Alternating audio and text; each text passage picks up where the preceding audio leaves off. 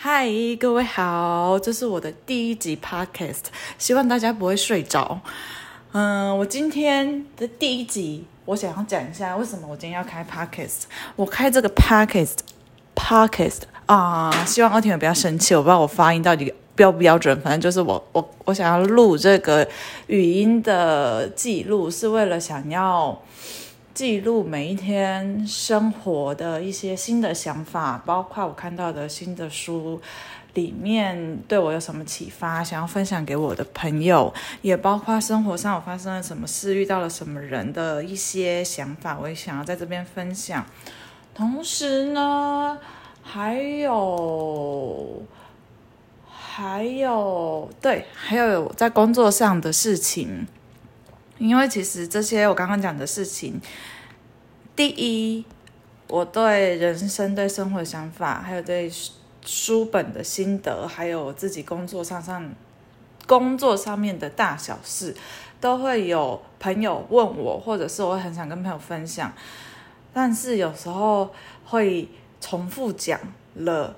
很多次，可能譬如说，哦，最近我分手，我分手了之后呢，我的分手故事可能短短的五到十分钟就可以讲完，但是就会要一直讲，一直讲。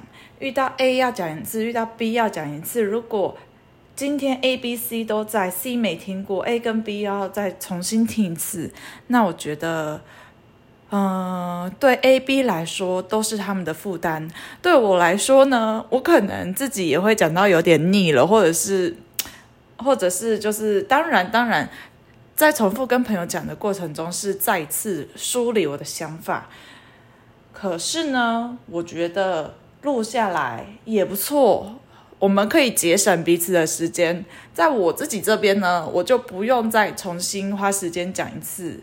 在我的亲朋好友或其他想要认识我的人那边呢，你们就可以直接挑选你们想要听的主题，你们想要问的问题，直接点进去听，这样子。而且呢，是在你有空的时候再听，或者是你想到什么问题，我就传链接给你，你有空的时候再听，这样子都节省彼此的时间，是不是非常的有效率呢？嗯，好。这大概就是开这个 podcast 的目的。那我希望我自己可以因为这个 podcast 有一些成长，也可以透过这个 podcast 练习梳理自己的想法跟情绪，还有表达的方式。嗯，我希望自己可以。讲话再更通畅，逻辑再更清晰，然后，尤其是在我焦虑紧张的时候，可以更